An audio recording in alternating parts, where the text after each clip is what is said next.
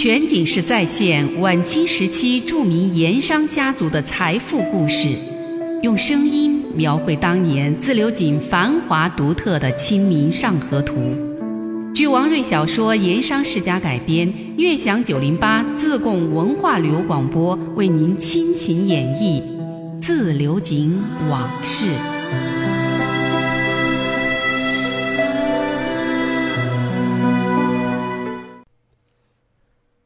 上回说到，富顺县衙李师爷布下大网，二毛娃王祥等人被抓，关进了县大狱。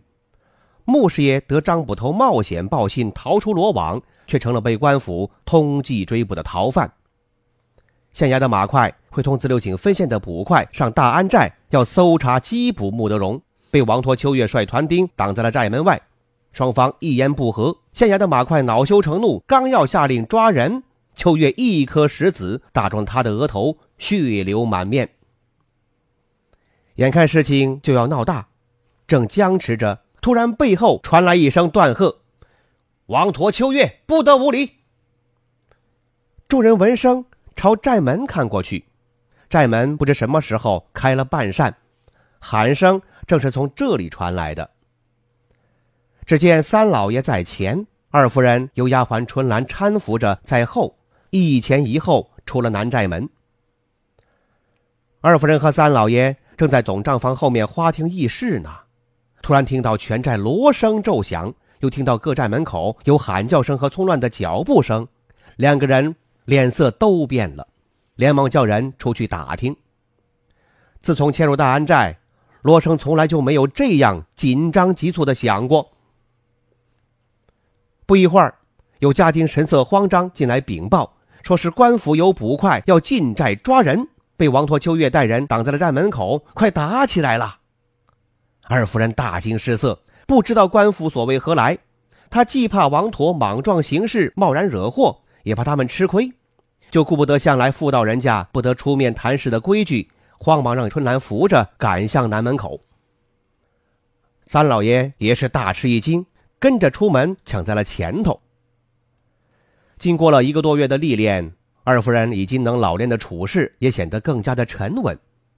她一眼望见那名被秋月飞石打中的县衙马快满脸是血，料知是被王头他们给弄伤的，也不问究竟，立即吩咐春兰等人扶着那名马快进寨包扎止血，让寨里的大夫给上药疗伤。这事儿安排好了，才回过头对为首的分县捕头说：“不知各位上寨。”有劳各位，是不是进寨找个地方坐下说话？王陀一听急了，在一边大喊：“四婶儿，不能让捕快进寨，他等是想上寨来捉我王家的人。”三老爷对王陀厉声呵斥：“徒儿不得胡言，听你四婶安排。”王陀还要分辨，二夫人也拿出当家人的样子，一脸肃然的对王陀喝道：“这里是大人说话的地方，没你小孩子的事儿。”不得多嘴。听二夫人这样说，王陀才有些不情愿的让开一条道，气呼呼的站在一边，手里提着刀，和秋月等人对那些捕快怒目而视。二夫人侧身相让，赵捕头，请，请各位进寨说话。没想到，这些捕快你看看我，我看看你，一个都不动。为什么？被王陀、秋月。和手下那些夹刀带棍的团丁给吓住了，怕的是王家使的是欲擒故纵之计，进了寨子里，万一他来个关门打狗、瓮中捉鳖呢？所以，不管是县衙的马快，还是分县的捕快，一个个都踌躇，甚至退缩，就是不敢往前挪一步。正在迟疑之间，山脚下一阵开道的锣声响起，随着衙役的吆喝声。山路拐角之处出现了一行队列，前面是铜锣开道，接着是几块高脚的引路牌，后面跟着的是分县县城谭梅的绿泥四抬大轿。原来呀，刚才上山时将双方对峙着，怕事情闹僵收不了场，分县郭捕头赶紧派了一个人快马赶回分县衙门向谭大人报信。谭梅得报，急匆匆出门起轿赶上了大安寨。富顺县城的这场变故，不仅王家上下没有料到，自流井分县县城谭梅也完全出乎意料。陆基缉捕穆师爷的命令，他不得不执行，所以派出分县捕快配合。但是他又不想把事情闹大，让他被动，而且在他内心仍然怀疑陆基最终能否斗得过王朗云。所以听说双方可能在寨上打起来，他就火急火燎的赶过来了。谭梅这一来，确实让双方都松了一口气。二夫人、三老爷连忙上前请安，谭大人，不知大人驾到有失远迎。一众的捕快也过来见礼请安。见谭梅正准备下轿，二夫人赶紧恭敬的说：“大人，天寒风大，请大人进寨叙话。”正在此时，一乘两人快轿从山寨小路急急而来，众人抬眼一看，坐在轿上一步一颠的。不是别人，正是孙跛子。因为水利局一案，孙跛子助王家连出妙招，在自流井已经是赫赫有名了。新上任的县城谭梅对他也是十分的敬重。两个人过去在省城有过交往，现在看孙跛子来了，心想：哎，正好让他来协助化解眼前的危机。谭梅下轿走上前，主动招呼。孙先生来的正好，本官正要进寨与王家几个当家人议事。孙先生也不是外人，不妨一起听一听，也许能帮忙出点主意。而二夫人和三老爷此时见到孙跛子，那可比见了亲娘还要高兴啊，心说可是来了救兵了。在他们看来，就是天塌下来也有孙先生帮忙给撑着。见谭梅主动邀请孙跛子。他们当然是求之不得，于是二夫人顺水推舟，能有孙先生在场最好，都请到寨里喝茶吧。孙跛子也不客气，望谭梅笑了笑，说了声：“谭大人，请。”嗯全景式再现晚清时期著名盐商家族的财富故事，用声音。描绘当年自流井繁华独特的《清明上河图》，据王瑞小说《盐商世家》改编，悦享九零八自贡文化旅游广播为您倾情演绎《自流井往事》。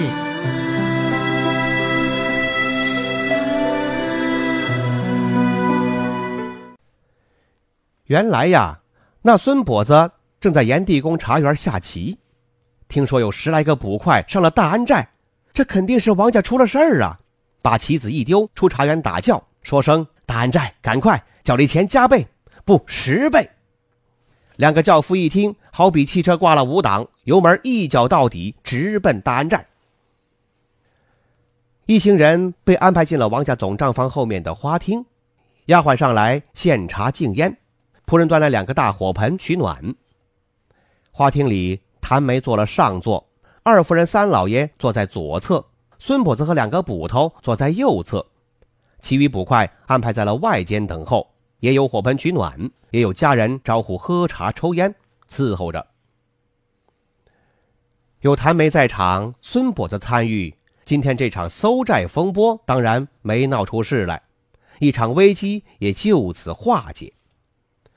谭梅让二夫人和三老爷仔细看过了路基下的盖着县衙红色大印的官府通缉令，王家两位当家人才知道穆师爷果然已经遭到官府的通缉追捕，心中不由得暗暗叫苦。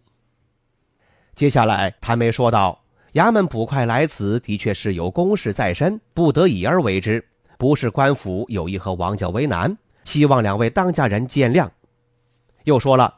虽说是搜查缉捕，也不过是例行公事，各处看看而已，不会太让王家面子上为难。二夫人一听，马上表了态：“既是谭大人如此体谅，那就各处去看看吧。”想了想，让三老爷叫来寨上公馆一名管家，带着县衙和分县的捕头捕快各一名，随管家到寨内各处走一走，瞧上一瞧。表示眼下被追击的穆德荣确实不在公馆，也不在寨内。两位公差被管家带着，这就出去了。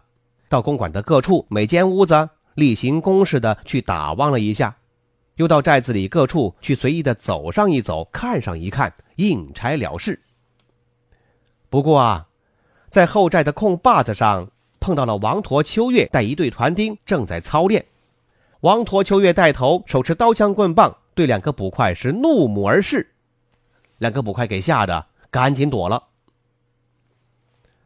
例行公事走过。分县县城谭梅当场认可，让县衙捕快快回县城去向陆大人复命。这个时候已经该吃晚饭了，王家坚持要留饭，特意安排了两桌酒饭款待众捕快。谭梅也入了席，做了首座，三老爷代表王家在座，孙跛子以客人身份入席。酒桌之上不再谈正事，随便聊些市井闲话、坊间新闻，气氛也还算融洽。酒足饭饱之后，二夫人早已做好了安排，捕头捕快每人一个红包，从几两到十两银子数额不等，说是送给各位的茶水费。那名被秋月用石子打伤的马快还另外奉送了十两银子的汤药钱。至于谭梅谭大人以及随他上山的衙役轿夫跟班，王家都各有礼金表示。一场意外的纠纷变故。就这么皆大欢喜的收场了。王家还让几名家丁打起灯笼火把，一直把分县谭大人和各路捕快送出了寨门，沿来路送到了山下。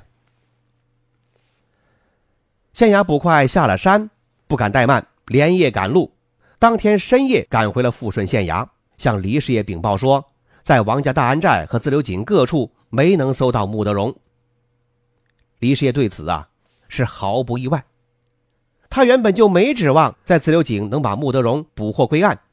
他派捕快去大安寨搜捕，其实是醉翁之意不在酒，他是要借此给王家一点颜色看，同时也借此拦住了穆师爷再回王家之路。穆德荣他现在是官府通缉的朝廷要犯，看你王家还敢不敢将其收留？在李师爷看来。失去了穆德荣这个首席师爷，王家就断了左膀右臂之一，很多事情就难办得多了。不光李师爷想了一阵儿，来到上房禀报陆基，马上又给县境内的各关卡、路口、码头以及站房、客店下了带画影图形的通缉追捕告示，四处张贴缉拿。不论官兵民众，一经发现，要立即把穆德荣扭送报官。凡收留者知情不报者，以同案犯重处。不仅如此，还上报州府衙门和省臬台衙门，在省内各州县乃至展开了跨省缉捕，让穆德荣再无立锥之地。当年自流井到叙州府有一条石板大路，可以两教并行，这是官道。不管是自流井还是富顺县，要到叙州府，都必经一处关隘。这就是邓井关，因为当年有一口古井叫邓家井，此关因此得名邓井关。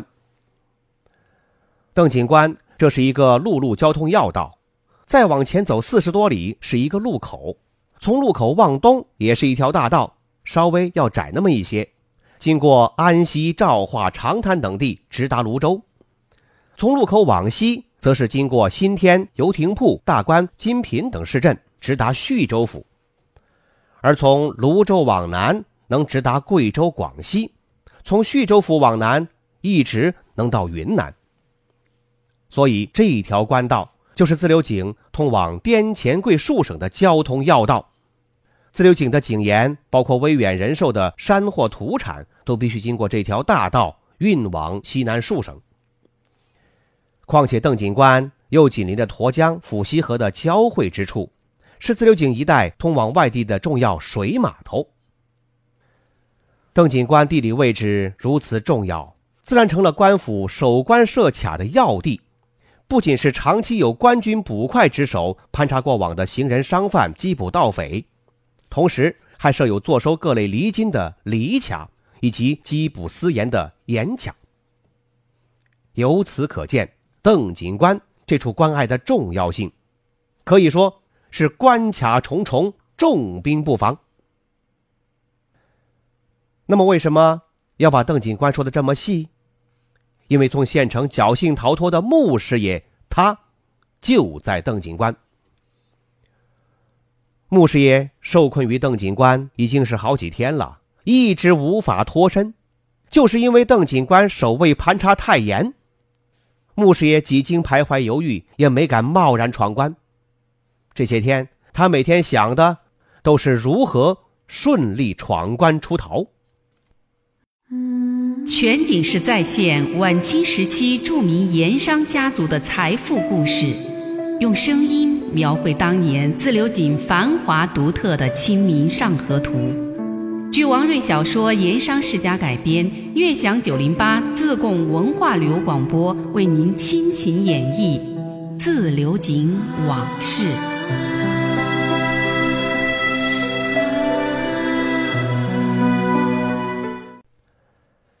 那天，牧师也躲过了县衙捕快搜捕的罗网，从北门逃了出来。虽说是仓促之间的决断，但事后看来还是很英明的。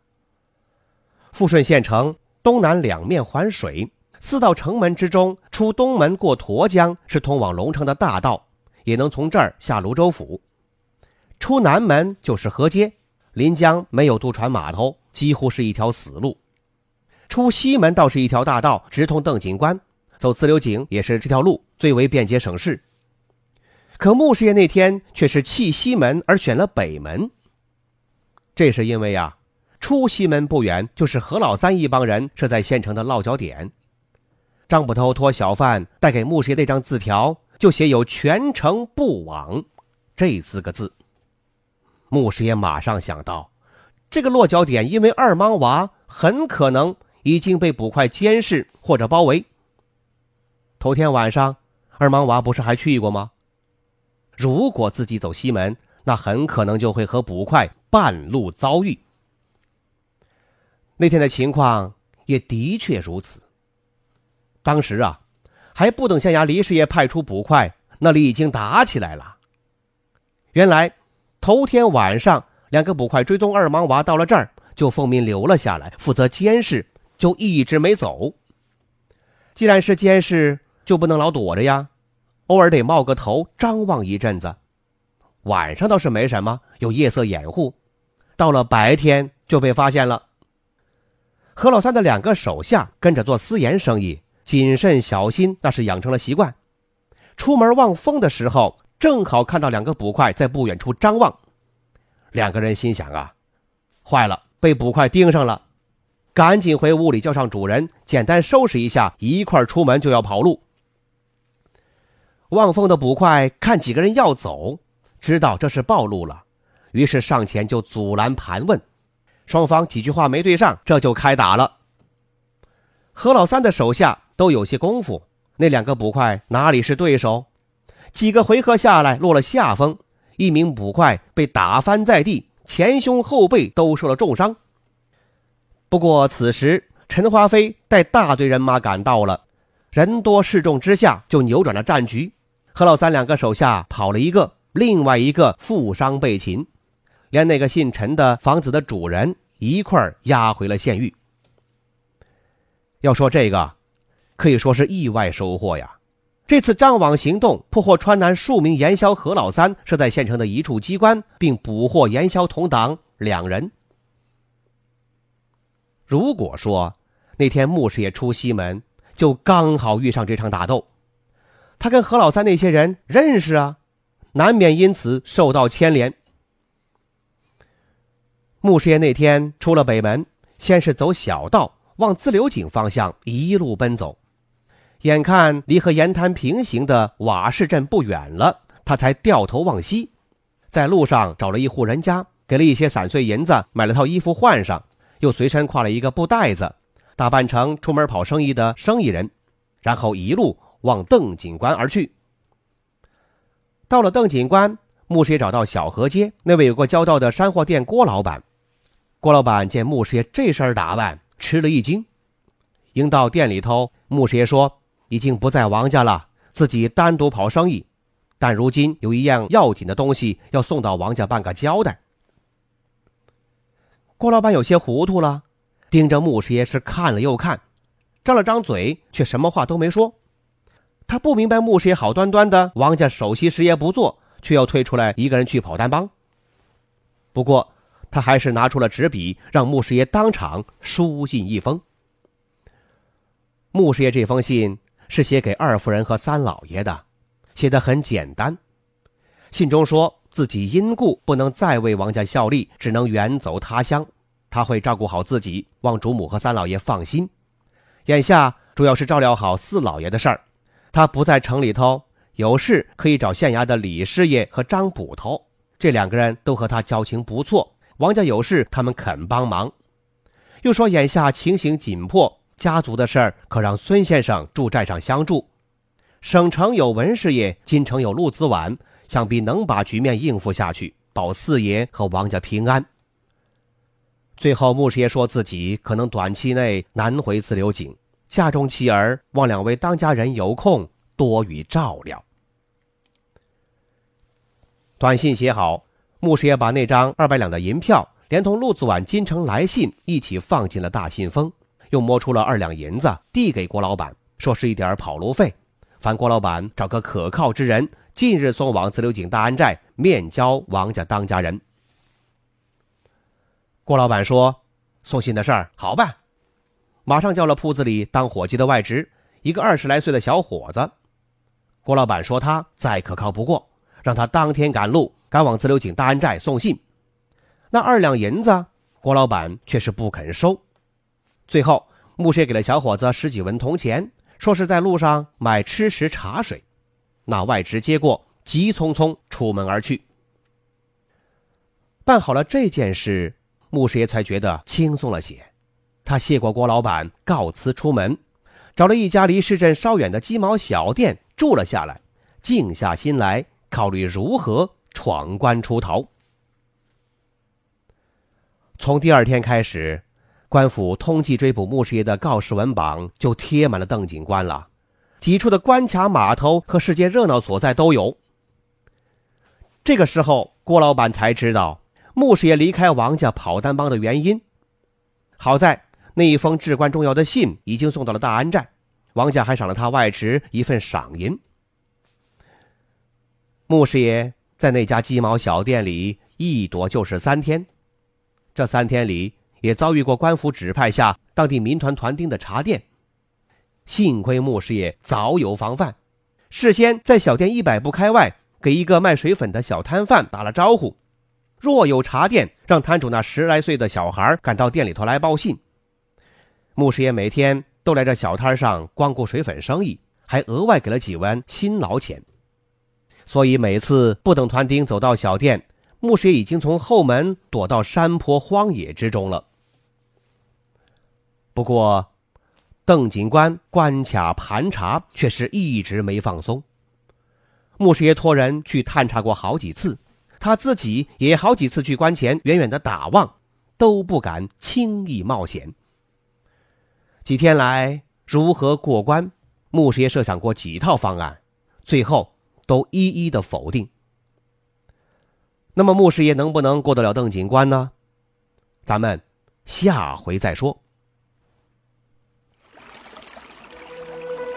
漫步抚溪河畔，天车脚下，古岩井旁，总会有一种情愫潜滋暗长。